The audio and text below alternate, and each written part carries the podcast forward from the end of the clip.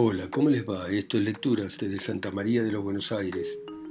Esta ciudad tan misteriosa en este continente policíaco.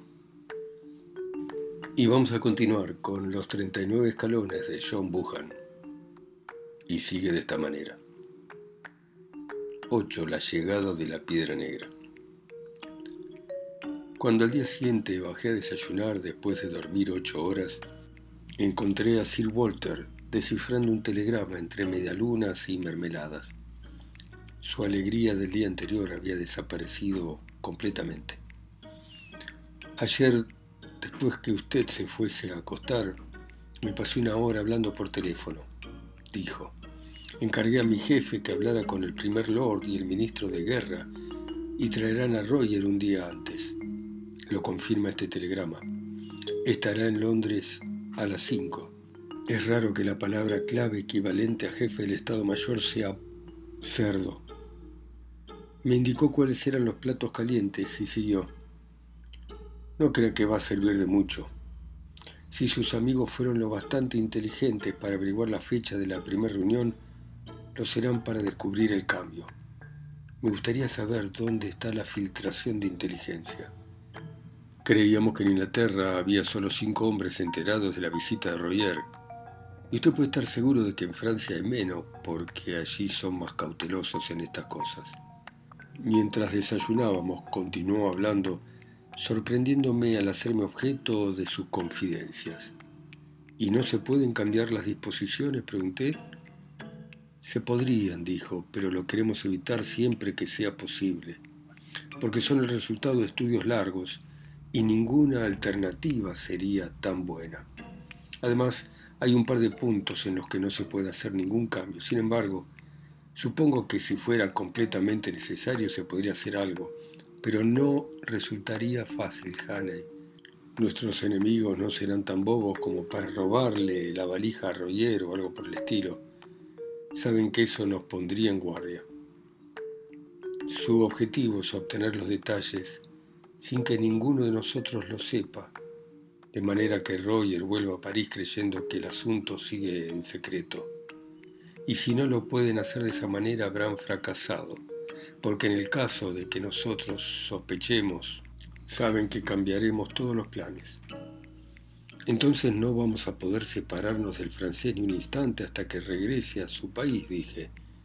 Si creyeran que pueden obtener la información en París, no lo van a intentar acá deben tener en Londres un plan lo bastante bueno para considerar que lo pueden hacer.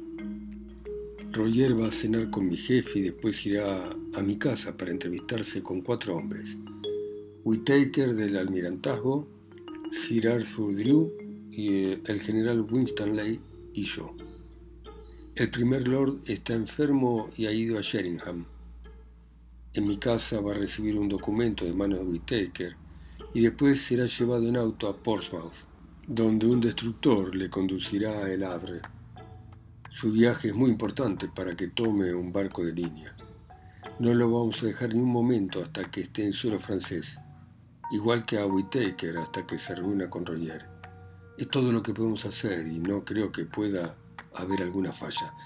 De todos modos estoy nervioso. El asesinato de Carolides provocará un alboroto tremendo en las cancillerías de Europa. Después de desayunar me preguntó si sabía manejar. Bueno, hoy va a ser mi chofer y se pondrá el uniforme de Hudson. Más o menos tienen la misma altura. Usted está metido en este asunto y no podemos correr ningún riesgo. Nos enfrentamos a hombres desesperados que no van a respetar la casa de campo de un funcionario del gobierno. Al llegar a Londres, había comprado un auto y me había distraído viajando por el sur de Inglaterra de manera que conocía algo de su geografía. Conduje a Sir Walter a la ciudad por la carretera de Bath y lo hice bastante bien. Era una mañana cálida de junio y fue hermoso atravesar las pequeñas ciudades con sus calles recién regadas y los jardines del valle de Támesis. Lo dejé a Sir Walter en su casa de Queen's Gate a las once en punto. El mayordomo vendría en el tren con las varijas. Lo primero que hizo fue acompañarme a Scotland Yard. Allí se entrevistó con un hombre de aspecto estirado y cara de abogado. Le traje al asesino de Portland Place, dijo Sir Walter a modo de presentación. La respuesta fue una sonrisa llena de ironía. Habría sido un buen regalo, Baliban. Supongo que este es el famoso señor Richard Hannay, por el cual mi departamento ha estado muy interesado durante varios días. El señor Hannay va a volver a interesarle. Tiene muchas cosas para contar, pero no ahora. Por motivos graves su relato tendrá que esperar 24 horas. Después le prometo que se va a asombrar y probablemente a sentirse estimulado. Quiero que asegure al señor Hannay que no tiene nada que temer. El hombre de Scotland Yard así lo hizo. Puede seguir su vida donde la dejó, me dijo. Su departamento, que probablemente no deseará volver a ocupar, lo está esperando y su sirviente sigue allí. Como nunca fue acusado públicamente, consideramos que no es necesaria una exculpación pública. Sin embargo, haremos lo que usted quiera. Es posible que más tarde necesitemos ayuda, McGillivray, dijo Sir Walter cuando nos fuimos. Después me dejó en libertad de hacer lo que quisiera. Vaya a verme mañana, Hannah. No necesito pedirle la más absoluta discreción. Si estuviera en su lugar me metería en la cama, porque supongo que debe tener un sueño muy atrasado. Quédese oculto, porque si uno de nuestros hombres de la piedra negra lo llega a ver, vamos a tener problemas. Me sentí curiosamente ocioso. Al comienzo me alegré de ser de nuevo un hombre libre y poder ir a donde se me diera la gana sin tener miedo. Había estado un mes al margen de la ley y había sido suficiente. Fui al Savoy, pedí el almuerzo más exquisito de la carta y después me fumé el mejor cigarro que el Savoy me pudo dar. Pero seguía estando nervioso. Cuando alguien me miraba, no podía dejar de preguntarme si pensaba en el asesinato. Después tomé un taxi y me hice conducir muchos kilómetros al norte de Londres. Volví paseando a través de campos, villas, terrazas y luego pequeñas calles y barrios y tardé casi tres horas. Mientras tanto mi inquietud aumentaba. Intuí que cosas importantes, grandes cosas estaban ocurriendo o a punto de ocurrir y que el eje de todo el asunto, yo, había sido excluido. Roger estaría llegando a Dover, Sir Walter haciendo planes con las pocas personas que conocían el secreto en Inglaterra, y la piedra negra estaría trabajando en la clandestinidad.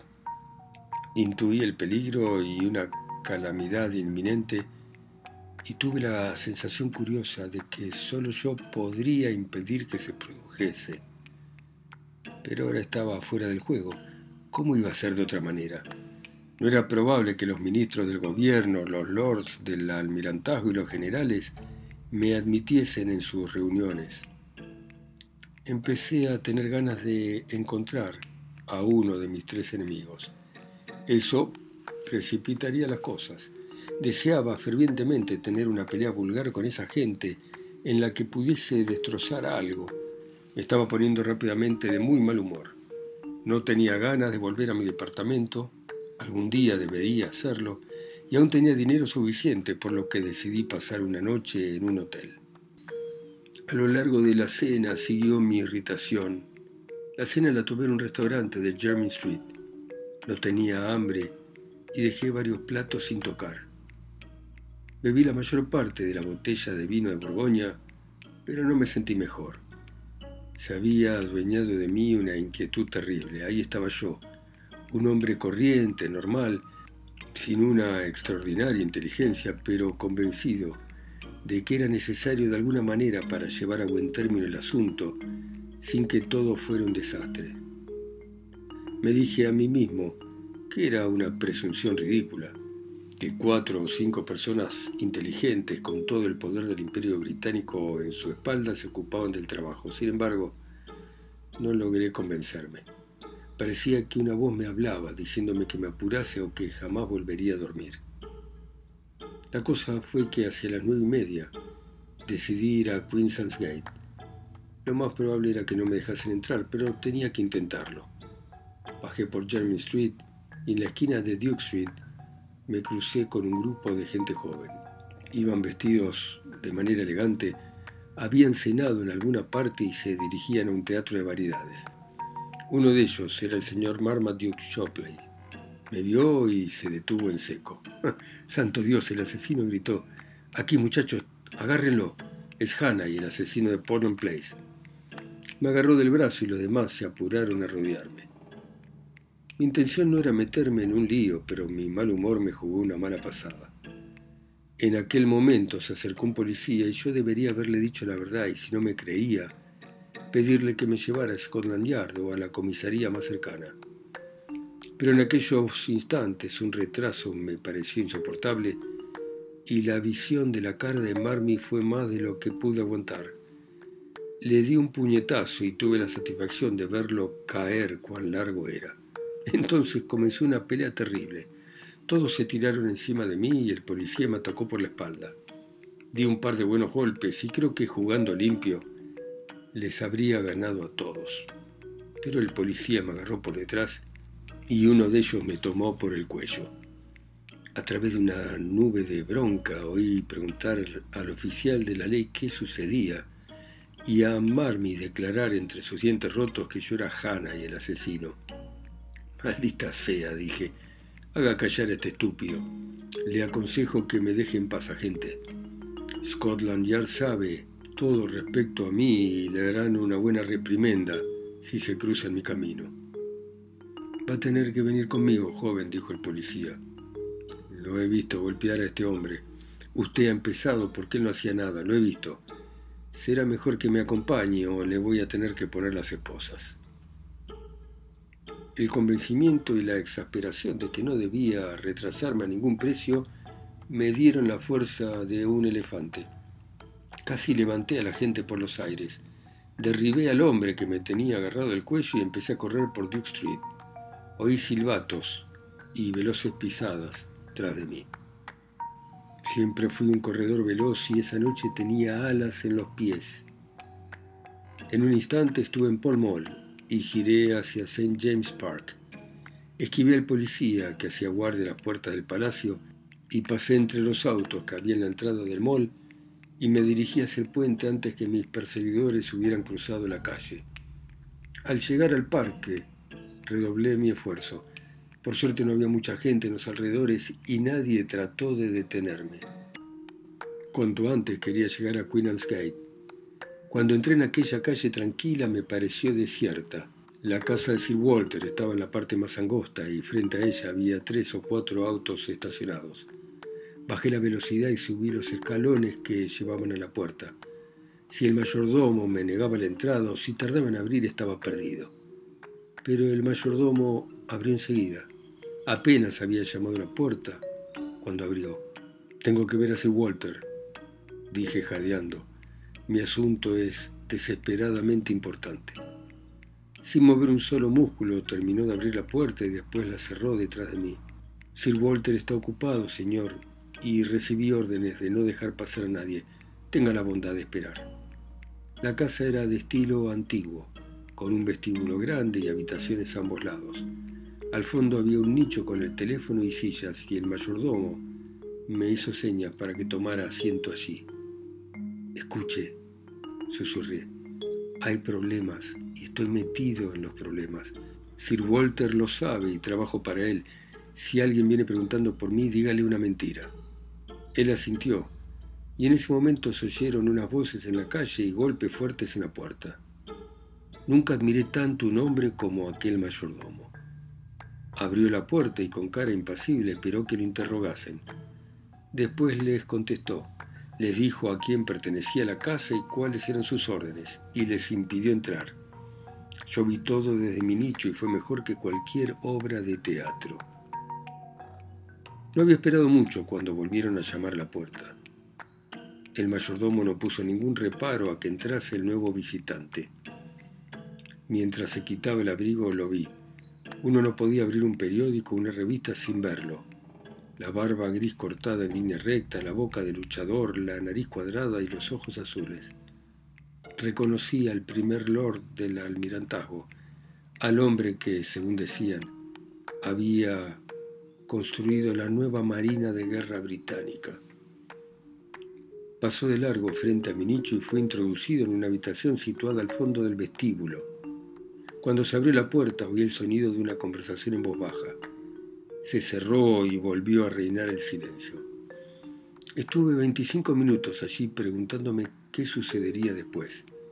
Seguía estando convencido de que se me necesitaba, pero no tenía idea de cuándo o de qué manera. Varias veces consulté mi reloj y cuando dieron las diez y media empecé a pensar que la conferencia terminaría pronto. Al cabo de unos 15 minutos Roger se hallaría en camino hacia Portsmouth. Entonces oí el timbre y apareció el mayordomo. La puerta de la habitación del fondo se abrió y el primer lord del almirantazgo salió al vestíbulo. Pasó ante mí y entonces miró en mi dirección y durante un instante nuestras miradas se cruzaron. Fue un segundo, pero bastó para que mi corazón diera un vuelco. Nunca había visto al gran hombre con anterioridad, y él tampoco me había visto a mí. Sin embargo, en esa fracción de tiempo algo se reflejó en sus ojos y ese algo fue el reconocimiento. Uno no puede confundirlo, es una chispa, un destello, una diferencia casi imperceptible que solo significa una cosa. Se produjo involuntariamente, pero se apagó enseguida y él siguió adelante. Estupefacto y confuso oí que la puerta de la calle se cerraba tras él. Busqué la guía telefónica y el número de su casa. Nos comunicaron enseguida y oí la voz de su mucamo. ¿Su señoría está en casa? pregunté. Su señoría ha regresado hace media hora, dijo la voz, y se acostó. Esta noche no está bien. ¿Quiere dejar algún mensaje, señor? Colgué y estuve a punto de tropezar con una silla. Mi participación en este asunto aún no había terminado. Por suerte había intervenido a tiempo. No podía perder un minuto. Así que me dirigí hacia la puerta de la habitación del fondo y entré sin llamar. Cinco caras sorprendidas alzaron los ojos de una mesa redonda. Allí estaban Sir Walter, el ministro de guerra, Drew, al que reconocía por las fotografías, un anciano delgado, que probablemente era Whittaker, un alto funcionario del almirantazgo, y también vi al general Winstanley, fácil de identificar por la larga cicatriz en la frente. Al final había un hombre bajo, corpulento, con bigote gris y cejas pobladas, que se había interrumpido en mitad de una frase. La cara de Sir Walter reflejó fastidio y sorpresa. Este es el señor Hannay de quien les hablé, le dijo a los demás. Me temo, Hannay, que su visita sea inoportuna. Yo había empezado a recobrar la sangre fría. Eso se está por ver, señor, dije, porque creo que no puede ser más oportuna. Por el amor de Dios, caballeros, ¿me quieren decir quién era el hombre que acaba de irse? Lord Ayoa, dijo Sir Walter, rojo de ira. No lo era, dije yo. Es su imagen, pero no era Lord Ayoa. Era alguien que me reconoció, alguien al que he visto durante este último mes. Acababa de salir cuando llamé a la casa de Lord Ayoa y me dijeron que había regresado hacía media hora y que se había acostado. ¿Quién? ¿Quién? Alguien tartamudeó. La piedra negra, exclamé yo. Me senté en la silla recién desocupada y miré a los cinco caballeros asustados que me rodeaban. 9. Los 39 escalones. Tonterías, dijo el funcionario del almirantazgo. Silverter se puso de pie y salió de la habitación mientras nosotros clavábamos los ojos en la mesa. Volvió a los diez minutos con cara de preocupación. He hablado con Ayoa, dijo. Se levantó de la cama de muy mal humor. Ha ido directamente a su casa después de la cena de Mulross. Pero es una locura, declaró el general Winstanley. ¿Pretende decirme que ese hombre se introdujo acá y que estuvo sentado a mi lado durante media hora sin que yo me diera cuenta de la impostura? Ayuda no debía estar en sus cabales. ¿No les parece ingenioso? dije yo. Ustedes estaban demasiado interesados en otras cosas para fijarse en nada. No se les ocurrió pensar que Lord Ayoa pudiera ser otra persona. Si hubiese sido algún otro, quizá lo habrían observado mejor. Pero era natural que él estuviese aquí y eso los adormeció a todos. Entonces el francés habló lentamente y en un perfecto inglés. El joven tiene razón. Su intuición es exacta. Nuestros enemigos son astutos. Frunció las señas y continuó. Les voy a contar una historia, dijo. Ocurrió hace muchos años en Senegal. Yo estaba destinado en un puesto lejano y solía ir a pescar al río para distraerme. Llevaba la canasta con el almuerzo a lomo de una pequeña burra, de esas razas que antes había en Tumbuktu. Bueno, una mañana estaba pescando y la burra estaba inquieta. Rebuznaba y daba patadas y la traté de calmar mientras seguía concentrado en la pesca. La veía atada a un árbol a 20 metros. Al cabo de unas horas empecé a tener hambre. Metí los peces en una bolsa de lona y caminé por la orilla hacia donde estaba la burra arrastrando la caña. Cuando llegué junto a ella, tiré la bolsa sobre su lomo. Hizo una pequeña pausa y miró alrededor. Fue el olor lo que me puso sobre aviso. Volví la cabeza y vi un león a tres pasos de un viejo antropófago, que era el terror. Lo que quedaba de la burra, una masa de sangre, huesos y pelaje, estaba detrás de él. ¿Qué sucedió? Pregunté. Había cazado lo bastante para reconocer una historia verdadera cuando la oía. Le metí la caña de pescar en la boca y también llevaba una pistola. Además, mis sirvientes llegaron con rifles, pero dejó su marca sobre mí. Alzó una mano a la que le faltaban tres dedos. Tengan en cuenta, dijo, que la burra había muerto más de una hora antes y la bestia había estado observándome pacientemente desde entonces. No vi cómo se la comía, porque no hice caso de su inquietud y no reparé en su ausencia porque mi mente le identificaba con algo pardo y el león lo era. Si yo me pude equivocar así, caballeros, en un lugar donde los sentidos son tan importantes, ¿por qué nosotros, ocupadas personas de la ciudad, no íbamos a fallar también? Sir Walter asintió, y nadie estaba dispuesto a contradecirlo. No acabo de comprender esto, prosiguió Winstanley. Su objetivo era averiguar estas disposiciones sin que nosotros lo supiésemos. Sin embargo, bastaba con que uno de nosotros mencionara la reunión de esta noche a Iowa para que todo el fraude quedase al descubierto. Sir Walter se rió. La elección de Iowa demuestra su inteligencia. ¿Cuál de nosotros iba a hablarle de esta noche? ¿Acaso es probable que él abordase el tema? Recordé los comentarios sobre lo taciturno y el mal humor de que hacía gana el primer lord del almirantazgo. Lo único que me desconcierta, dijo el general, es de qué le servirá a este espía su visita acá. No ha podido llevarse varias páginas de cifras y nombres raros en la cabeza. Eso no es difícil, dijo el francés. Un buen espía está adiestrado para tener memoria fotográfica, como nuestro propio Macalo, Habrán observado que no dijo nada, que miró los papeles una y otra vez. Creo que podemos suponer que grabó en su mente hasta el último detalle. Cuando era joven yo podía hacer lo mismo. Bueno, me parece que no hay más remedio que cambiar los planes, dijo tristemente Sir Walter. Whittaker parecía melancólico.